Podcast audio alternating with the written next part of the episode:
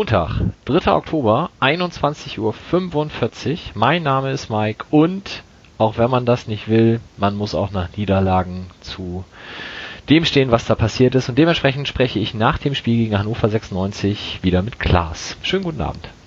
Wunderschönen guten Abend. Wie geht es dir? Ich kann mich nicht beklagen. Hm, dachte ich mir, ja. Montag frei ist nicht so schlecht. Ja, richtig. Das hatte ich auch tatsächlich. Ähm, wir sprechen über das samstägliche 13 Uhr Spiel deines Vereins gegen meinen Verein und am Ende hieß es 2 zu 0 für euch. Ich will nicht sagen, ich habe es anders erwartet, aber man fühlt sich halt danach dann doch nicht besser. Erzähl doch erstmal, wo und wie du das Spiel verfolgt hast. Ähm, ganz locker zu Hause vor der Kiste und hatte die ganze Zeit das Gefühl, dass es gewinnen. Also ich, äh, ja, das doofe Gefühl hatte ich auch, aber ich hatte auch eine ganze Zeit lang so ein Gefühl wie, ach, das kannst du auch mit 0-0 nach Hause bringen. Aber hat nicht sollen sein. Nun gut. Vielleicht erzähle ich ganz kurz, wie es mich und uns äh, dorthin verschlagen hat. Wir waren nämlich ja mit dem ICE gefahren. Ich hatte meinen Sohn dabei und noch ein paar weitere Mitreisende. Und wie die geneigte Twitter-Followerschaft bereits am Samstagmorgen mit Begeisterung bemerkte, endeten wir vor dem Spiel in der holländischen Kakaostube. Ist das nicht schön? Wunderbarer Laden. Und du suchst den nicht vor jedem Heimspiel auf, hast du gesagt. Nee, also ich fand das jetzt auch ziemlich überraschend, dass jemand kommt zum Fußball und fragt, wo können wir in Hannover hingehen und dann trifft man sich da. Aber irgendwie ist es auch schon wieder cool, weil es ist schon ein besonderer Laden. Also er hat schon was, ne?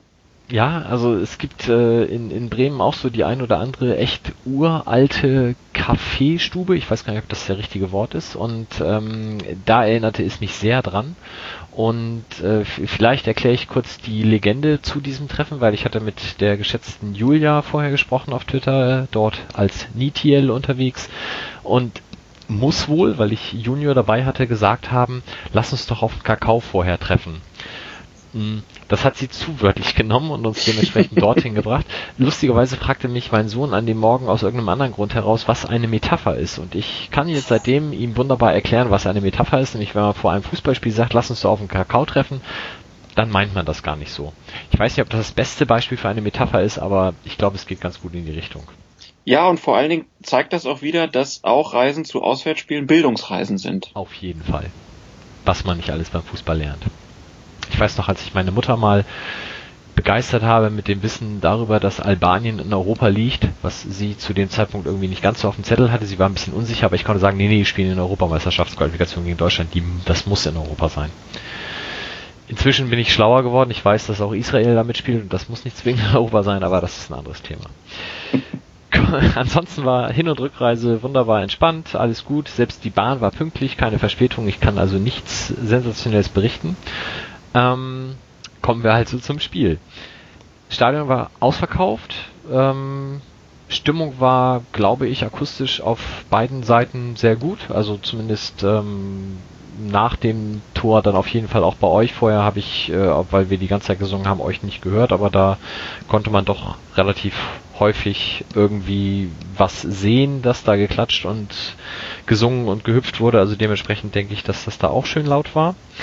Ähm, was sagst du denn zur ersten Halbzeit?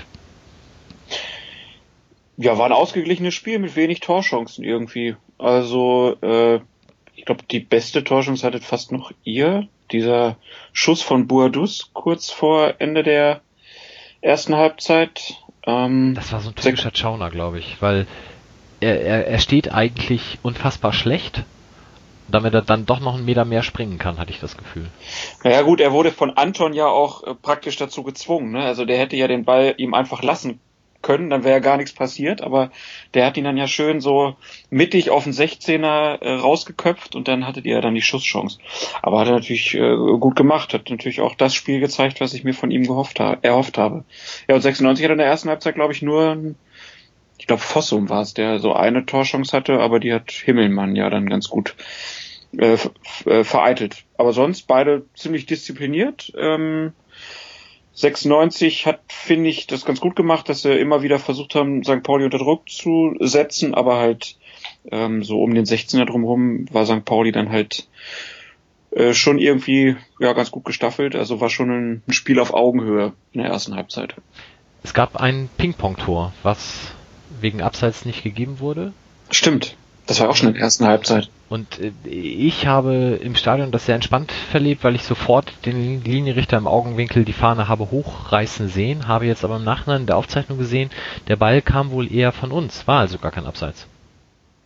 Nee, also das, äh, da hat der Schiedsrichterassistent die Fahne wohl zwar richtig gehoben, aber der Schiedsrichter hätte dann vielleicht sehen können, dass der Ball vom äh, St. Pauli Abwehrspieler kam. Aber war schwer. Also ich habe es beim ersten Mal gucken nicht gesehen und beim dritten Mal gucken war ich mir dann sicher, dass er vom Gegner kam. Also von daher kein Vorwurf. Da hat also Ewalds Schimpfkanonade auf die Entscheidung gegen uns endlich geholfen. Freut mich sehr.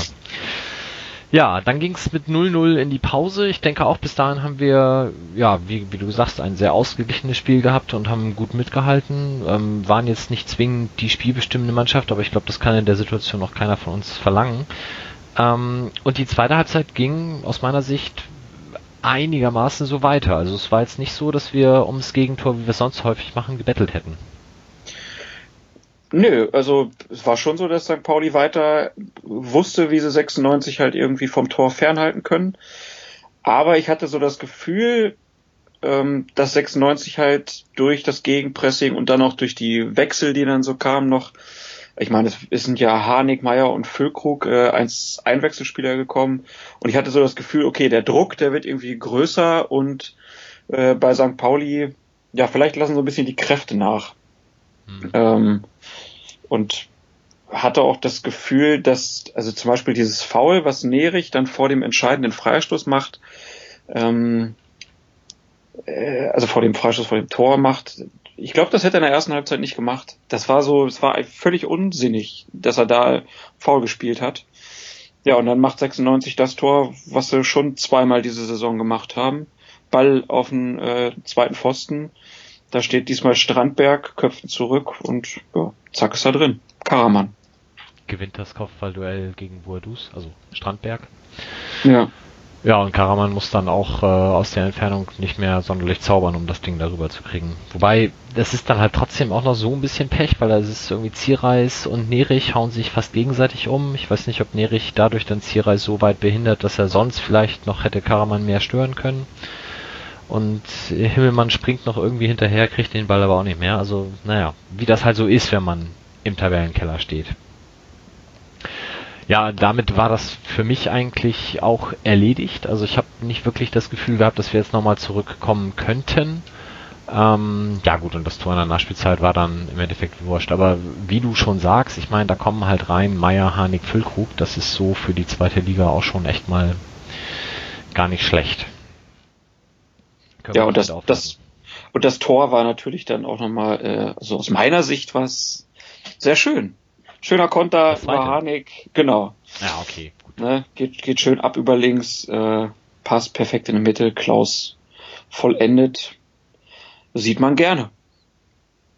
Ähm, ja. Bin ich im falschen Podcast für, ne? Aber gut, nein, also war, aber ich, ich hatte das Gefühl, dass es schon auch verdient war. Also ja, natürlich. 96 hat schon die ganze Zeit ähm, ja St. Pauli gar keine Möglichkeiten zugelassen und hat vorne immer wieder versucht ähm, anzulaufen, äh, möglichst wenig Raum zu lassen, äh, Fehler zu erzwingen oder lange Bälle zu erzwingen und das ist ihnen über weite Strecken des Spiels echt ganz gut gelungen. Klar, also wenn eine Mannschaft in dem Spiel verdient zu gewinnen, dann ist es eher 96, ganz klar. Also da müssen wir nicht groß drüber reden. Ich glaube halt nur, ähm, wenn wir da noch ein, zwei Minuten länger das 0-0 gehalten hätten, wäre es auch nach Hause gebracht worden. Aber und das wäre dann auch okay gewesen, aber ja, hätte, wette, Fahrradkette und so weiter, wird nix. Ähm, du hast gesagt, du hast danach noch der Pressekonferenz lauschen dürfen, oder zumindest mhm. Auszügen. Und Ewald hätte da sich zumindest gut verkauft. Ja, so aus meiner Sicht. Ich fand, also er hat halt gar, gar nicht irgendwie sich in die Defensive drängen lassen, weil wenn man auf die Tabelle guckt, sieht es für St. Pauli ja wirklich nicht gut aus.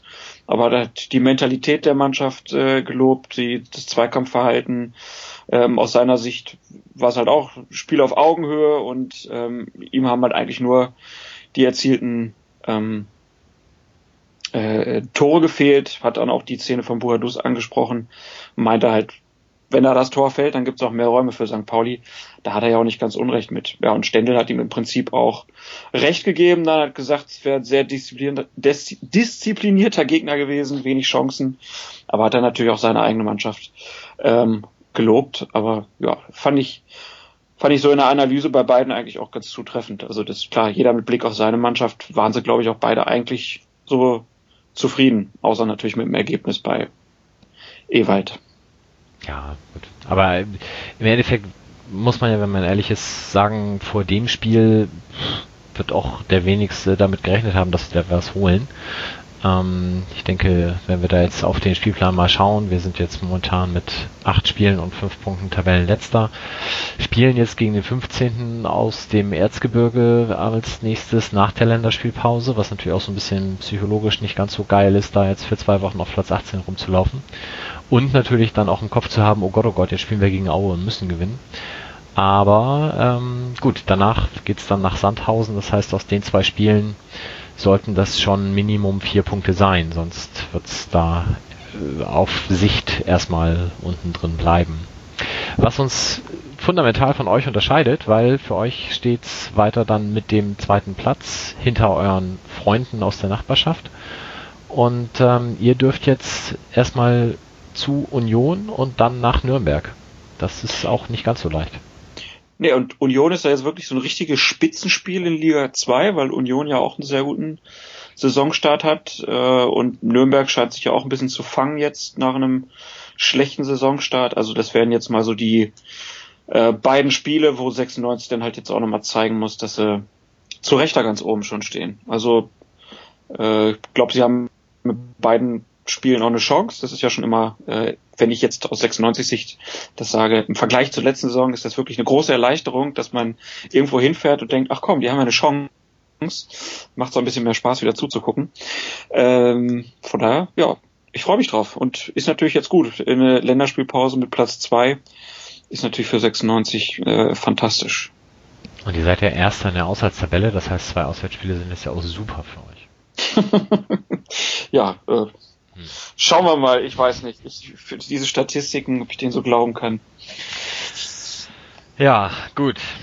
Haken wir das Sportliche damit ab. Ähm, kommen wir noch ganz kurz zum Drumherum. Also es gab eine große Choreo, wenn man das so nennen darf. Äh, wenn Konfetti fliegt, weiß ich gar nicht. Also auf jeden Fall ein riesiges Banner, was über die gesamte Kurve den Oberrang vom Unterrang trennte, auf dem zunächst einmal stand, kämpfen bis die Fetzen fliegen. Habe ich noch so gedacht, Langweiliger geht's doch gar nicht. Ja, ich habe mich vor allem, was, was soll das heißen? Also ich meine, das ist ja eher so ein Banner, was man bringt, wenn der Verein irgendwie ganz unten drin steht und jetzt aber mal Arsch hoch und so. Und dann kam natürlich das Konfetti-Inferno und ich habe gedacht, ach Mensch, ja, nette Idee.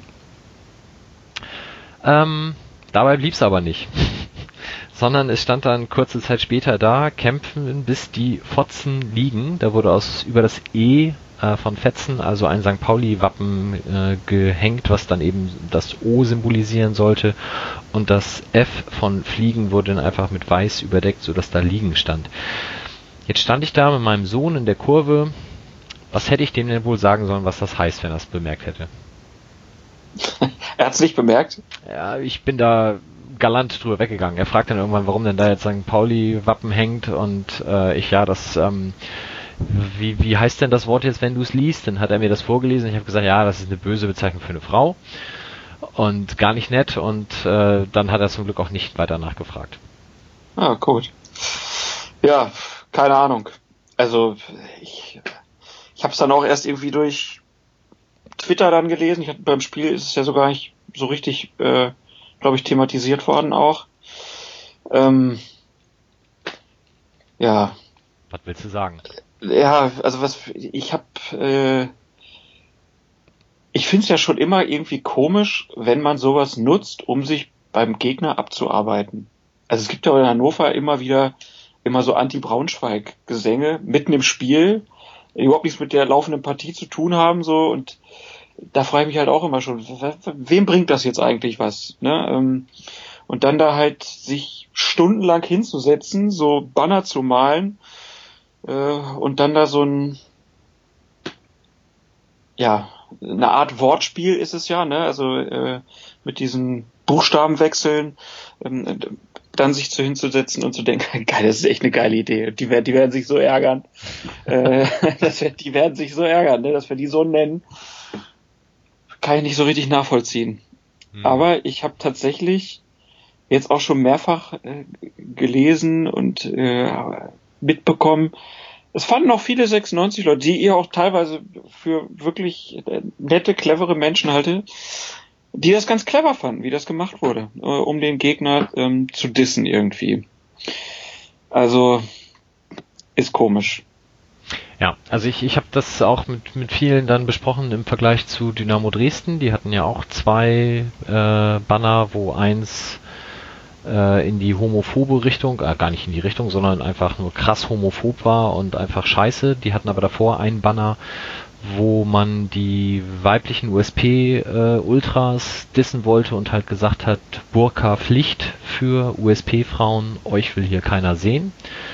Ähm, das ist ja auch sexistisch, aber ich habe zumindest noch irgendwie so das Gefühl gehabt, da hat sich jemand für drei Pfennig Gedanken gemacht und auch irgendwie noch so ein Augenzwinkern in diesen Spruch gebracht, auch wenn der dumm und platt ist. Also da konnte ich irgendwie noch ganz gut mit um.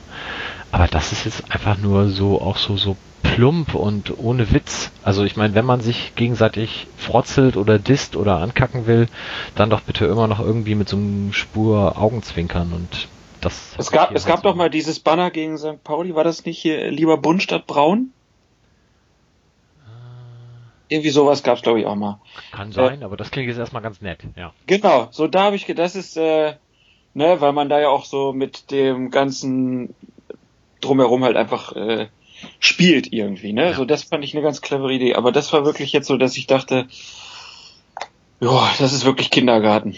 Also Gut, nun bin ich ja der Letzte, der sagt, Fußballfans sollen sich untereinander nicht auch äh, irgendwie doof kommen und auch mal scheiße benehmen und dann meinetwegen auch mal über die Stränge schlagen. Äh, auch wenn ich das jetzt hier, wie gesagt, in dem Fall irgendwie ein bisschen platt fand. Was mich eigentlich viel mehr wundert, A, im Gegensatz zu Dresden, wo es halt so eine Tapetenrolle ist, die dann mal irgendwie drei Leute hochhalten, geht's halt hier über die ganze Kurve. Das heißt, es wird ja auch den entsprechenden Rückhalt eines Großteils derer, die da relevant sind, haben. Und B, der Verein bringt dieses Bild auf Twitter, also von dem ersten Teil des Satzes natürlich logischerweise, bevor umgeblättert wurde, und äh, freut sich und nutzt es halt auch dann zur Werbung ja quasi, verschweigt dann aber peinlich berührt den zweiten Teil, logischerweise, und schafft es eben auch nicht, dass das Ding mal abgenommen wird. Das hing die kompletten ersten 45 Minuten. Also ich sag mal, wenn sowas bei uns auch nur annähernd so niveaulos gekommen wäre, dann wäre da spätestens irgendjemand vom Verein äh, im Zweifel der Fanbeauftragte hingegangen und hätte das entfernt. Warum passiert da gar nichts? Also erstmal schätze ich, dass dieser erste Spruch halt genehmigt war. Also da werden sie hingegangen sein und gesagt haben, hier, wir wollen das hier mit äh, Fetzen fliegen, ähm, das wollen wir hier mal aufhängen. Und dann 96 gesagt haben, ja klar, könnt ihr so machen. Klar.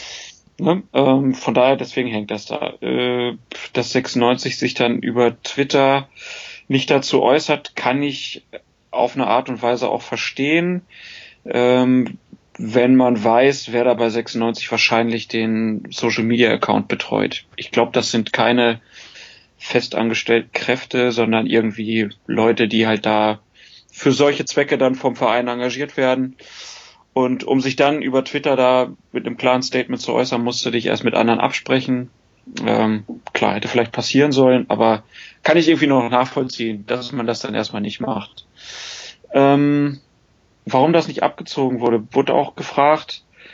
Äh, ich habe mich halt auch gefragt, wer soll das machen? Also als Fanbeauftragter da hingehen. Ich bin mir unsicher, ob das bei euch gemacht würde, wenn das halt noch auf so einem Niveau ist, wo man halt sagt, ja, es ist niveaulos, aber es ist ja jetzt nicht irgendwie ähm, ja, weiß ich nicht. Äh, so, dass man sagt, das kann man gar nicht mehr aushalten, wenn man das jetzt angucken muss. Weißt du, wie ich das meine? Ah, okay, es ist nicht ausländerfeindlich. Ähm, ja, das wäre jetzt auch mein erster Spruch gewesen. Sehr, also äh, gut, also ich will Sexismus nicht auf eine Stufe mit Ausländerfeindlichkeit stellen, aber ich finde es jetzt auch nicht sonderlich ähm, viel schöner.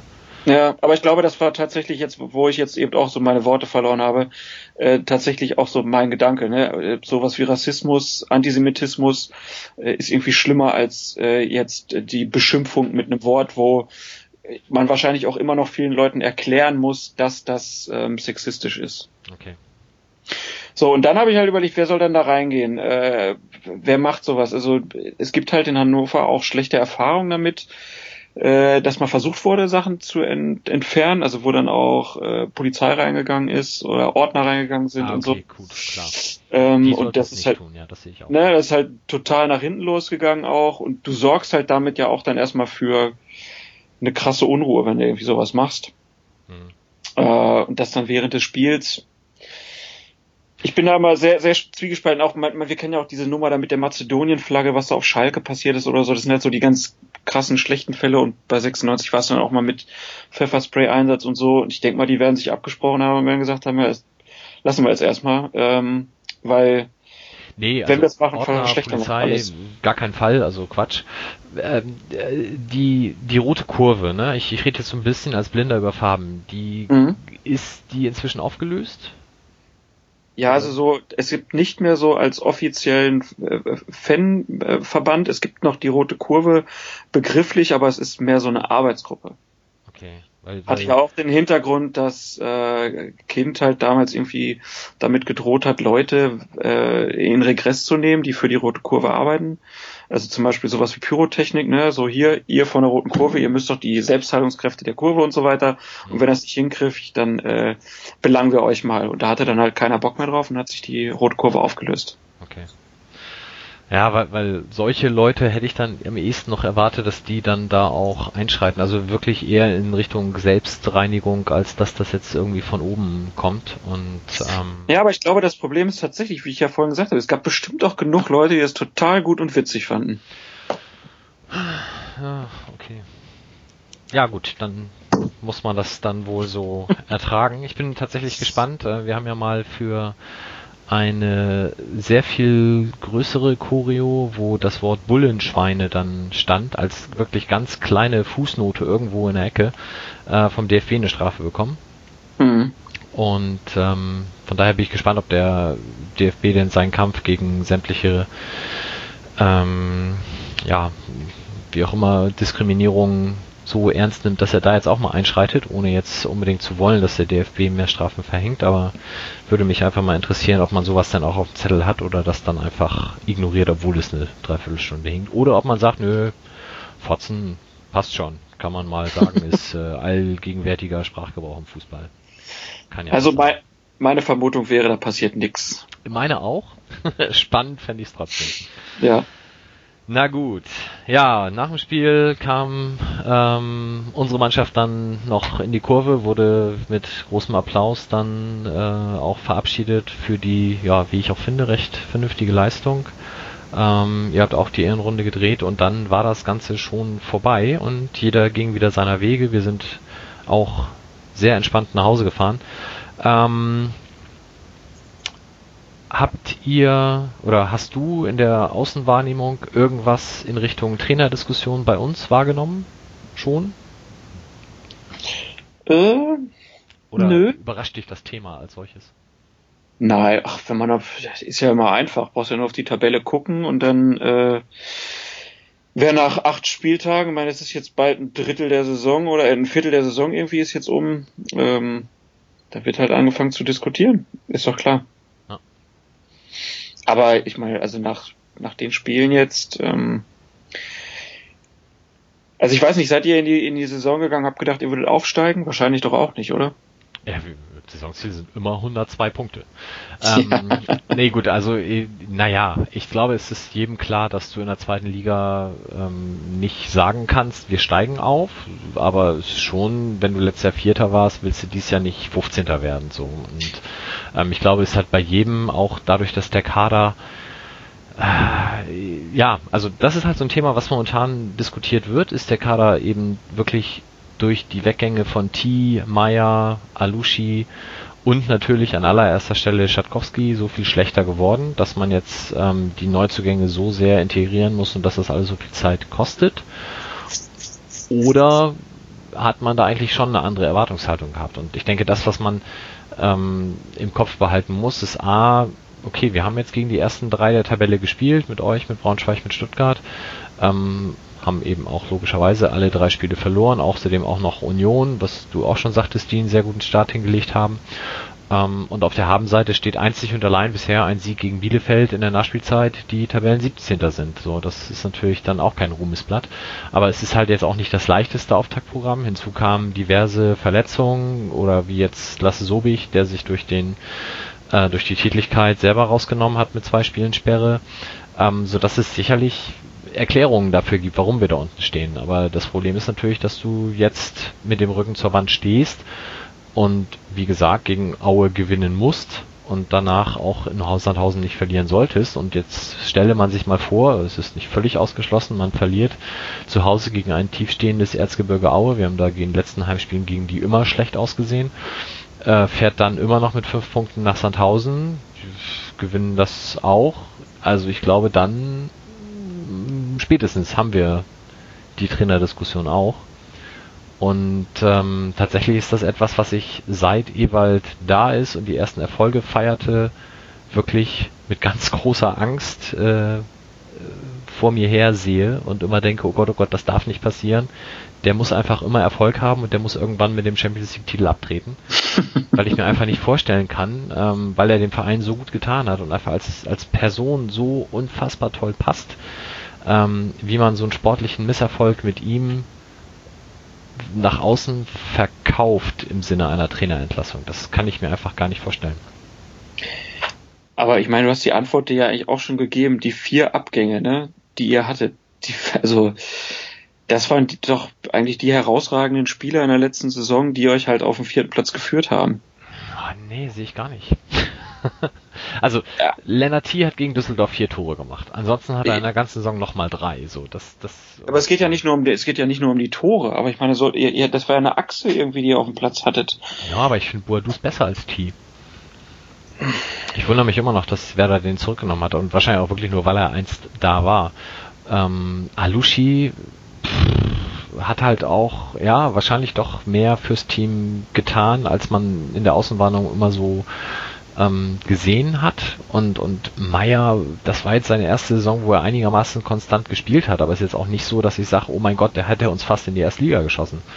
Ähm, von daher habe ich eigentlich schon gedacht, wir haben uns da auch dann, wir haben da auch guten Ersatz für geholt ähm, und hätte uns tatsächlich auch in der Tabelle, ich meine, kann man ja im Millanton alles nachhören, äh, deutlich weiter oben gesehen, als es jetzt so ist, ohne damit sagen zu wollen, wir bleiben jetzt bis zum Ende auf den letzten sechs Plätzen. Also ich denke schon, ähm, dass wir uns da auch noch rausarbeiten werden. Die Frage ist halt nur, wie lange hat dann auch äh, A, der Verein, vielleicht hat auch Ewald dann Geduld, ähm, oder sagt er irgendwann, ne komm, ähm, ich will hier auch dem Erfolg nicht im Weg stehen und irgendwas klappt hier nicht, also muss ich jetzt gehen.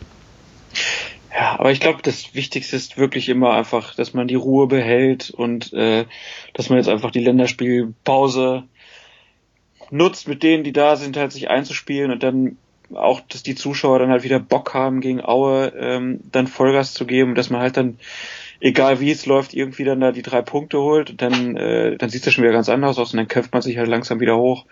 Äh, also diese, diese Endzeitstimmung, ähm, ist immer das, das Schlechteste, was du machen kannst. Du musst halt sehen, so eine Mannschaft muss sich halt auch wieder einspielen, egal ob du jetzt, wenn du jetzt die 1 zu 1 miteinander vergleichst, kann es ja auch sein, dass der eine stärker ist als der andere. Ähm, aber in der Liga 2 sind die Spieler halt dann schon noch von der Qualität her so, dass es halt schon einer gewissen Abstimmung bedarf, damit sie auch zusammen Erfolg haben. Hm. Also ich glaube, wenn du jetzt halt so dich im obersten Regal immer bedienen kannst mit deinen Spielern und die kommen und haben eine große Qualität, dann brauchen die auch nicht viel Zeit, um sich einzuspielen. Aber ich meine, in der zweiten Liga, ist, gibt, jedes Spiel ist, es gibt ja kein Spiel, wo du halt sagen kannst, okay, eine Mannschaft, äh, die dominiert für 90 Minuten. Nee, das gibt's halt nicht irgendwie in der zweiten Liga. Es gibt immer auch mal Phasen, wo der Gegner kommt und ja, wenn es halt dann blöd läuft, dann fängst du da halt halt die, die Tore. Aber ähm, einfach mit Vertrauen weitermachen. Und du sagst es ja, Ewald passt ja. Äh, und dann soll man da halt auch, wenn es jetzt auch mal eine Saison vielleicht nicht mit Platz 4, sondern vielleicht noch mit 8, Platz 8 was wird, halt einfach weitermachen. Und nächste Saison, ich meine, vielleicht hast du ja Glück und es steigt halt irgendwie, steigt Darmstadt ab und äh, Ingolstadt und halt nicht ähm, der, der VfB und 96. Ja, ich meine, mit, mit dem VfB und 96 sind halt aus meiner Sicht schon mal zwei Mannschaften, wo du halt weißt, die spielen ganz oben mit. Das ist so wie, äh, wie ähm, Rasenballsport letzte Saison. Du wusstest halt, okay, ein Platz oben ist wahrscheinlich schon dicht. Naja, so, von daher. Während du gerade gesprochen hast, habe ich kurz die restlichen neun Spiele durchgetippt bis zum Winter und wir holen 27 Punkte. Na siehst du, läuft doch. Cool. Und Hertha schmeißen ja. wir aus dem Pokal. Ewald, hab ich so, ey, der ist hab so, so ein cool, Quatsch erzählt, so, so ein Quatsch erzählt, dass du nebenher tippen konntest. Sehr gut. ja, gut. Seid ihr noch im Pokal eigentlich, ausnahmsweise? Ja, gegen Düsseldorf geht's. Ach ja, stimmt. Also, äh, das wird auch was. Dann, ach ja, wir treffen uns ja in Berlin, haben wir ja gesagt. Klar. Gut. Ja, muss, und ich muss auch einfach nochmal sagen, ne, Stimmung wurde ja dann auch gelobt hinterher. Also ich fand's wirklich auch am Fernseher hat man gemerkt, das ist ein richtiges Fußballspiel. Da sind fast 50.000 Leute, die Bock auf Fußball haben. Und dann habe ich mir irgendwann gestern mal die Zusammenfassung von Ingolstadt gegen Hoffenheim angeguckt. Ähm, dann sage ich doch lieber sowas wie bei uns. Waren keine äh, 50.000? Nee. nee, ich glaube wieder irgendwas so um die. Ich glaube, die haben jetzt drei, drei Spiele mit 13.000 Leuten oder so gehabt. Und da hast du zwischendurch wirklich das Gefühl, äh, die nehmen da ein Kreisklasse-Spiel auf. So, so ruhig ist es da. Das ist echt krass. Tja, Ingolstadt. Schöne Grüße an Herrn Gunesch, ne? Ja. Ich traue mich immer nichts gegen die zu sagen und ich kenne ja auch nette Leute, ne? Aber es ist halt echt so. Ja, es ist halt was anderes, weil die noch, noch nicht so lange dann im, im Profifußball dabei sind. Das muss sich ja auch entwickeln, sowas, ne? Aber es ist halt schon irgendwie dann auch gerade noch gegen Hoffenheim. äh, da ist halt schon was, was Besonderes. Und dann gucke ich noch die Zusammenfassung aus Heidenheim und was läuft da? Hells Bells. Ein Traum. hm. Also es ist, es ist fantastisch. Also ich habe mich letztens erschrocken, da ist auf Twitter, ich habe den Usernamen leider vergessen, aber ein Nürnberg-Fan, der sich die Mühe macht, immer die Zuschauerzahlen der zweiten Liga zu veröffentlichen mit Durchschnittswerten und so weiter und so fort. Und da hat er hingeschrieben, bei Heidenheim 1200 Zuschauer am letzten Spieltag. Und ich bin richtig zusammengezuckt und habe gedacht, oh mein Gott, ist ja furchtbar. Dann hat er sich aber vertippt und einfach nur eine Null hinten vergessen. Es waren dann doch 12.000. ah, okay. Ja, Heidenheim, pass mal auf, die steigen auch noch mit auf. Das wäre so geil. Ich würde mich so freuen. Ich würde das so feiern. Echt. Ja, dann muss aber auch Darmstadt drin bleiben. Ingolstadt natürlich sowieso. Der HSV muss runter, Frankfurt muss runter. ähm, statt euch muss dann noch Würzburg mit aufsteigen. Oh ja. Es wäre so geil. Es wäre so ein Fest, die zweite Liga dann zu haben. Und der ist dann könnte sich mit was für tollen Namen für diese zweite Liga äh, bewerben. Und, und wenn, ist das nächste Saison dann schon der neue Fernsehvertrag? Ich glaube ja. Und das dann zu bewerben in Asien mit die schlechteste erste Liga aller Zeiten, das wäre doch super. Ja, aber dann, dann würde ich meine Spieltags-Gift-Zusammenfassung, glaube ich, für die zweite Liga machen. Also mir fällt das jetzt schon echt teilweise schwer, Geschichten mir dazu zu denken, weil es ist halt, es ist halt was anderes irgendwie. Mach doch also mal ganz kurz Werbung für dich. Ich finde das echt, ich habe heute wieder gelacht und dieser Junge mit dem Basketball, ich habe Tränen in den Augen gehabt. Erzähl doch mal kurz, wie du das überhaupt machst und erzähl mal ganz kurz für die, die es nicht kennen, was du da überhaupt tust. Ach so, also ich mache äh, eine Spieltagszusammenfassung, die aber nur aus GIFs besteht, also diesen kleinen ähm, paar Sekunden langen Filmchen, ähm, wo ich dann halt irgendwie irgendwas, was in der Liga passiert ist, schreibe und dazu kommt dann das passende GIF. Ähm, ja, und funktioniert halt ganz, ganz gut. Bitte? Wo findest du die denn immer? Naja, ich habe halt gesammelt über, über die letzten Monate irgendwie immer wieder. Gibt ja so ein paar Twitter-Accounts, die und GIFs raushauen oder dann findest du mal hier was, mal da was. Und dann gibt's ja auch ein paar Portale, wo man noch was findet. Aber ich habe halt irgendwie rund, keine Ahnung, anderthalb tausend GIFs gespeichert und dann ähm, finde ich eigentlich immer was Passendes. Na schön. Ja, also werde ich nochmal verlinken auch. Ähm, ist wie gesagt großartig. Kann ich mich jeden Spieltag wunderbar drüber beimmeln. Das freut mich. Nun gut, Klaas. Ich äh, wünsche dir für den Rest der Saison bis zum, lass mich kurz schauen, 25. Spieltag alles Gute. Ja, dann euch auch. Spielen wir das Spiel nochmal in Hamburg und dann gucken wir mal, wie das dann aussehen wird und bis welchem einstelligen Platz wir bis dahin schon kleckert sein werden. Ja, und vielleicht komme ich dann auf den Kakao nach Hamburg. Genau, und dann müssen wir uns nur noch für eine geile Kakaokneipe in Berlin schlau machen fürs Pokalfinale. Das kriegen wir auch hin. Klaas, vielen Dank, wunderschönen Sehr Abend, gern. bis zum nächsten Mal, mach's gut, ciao. Tschö.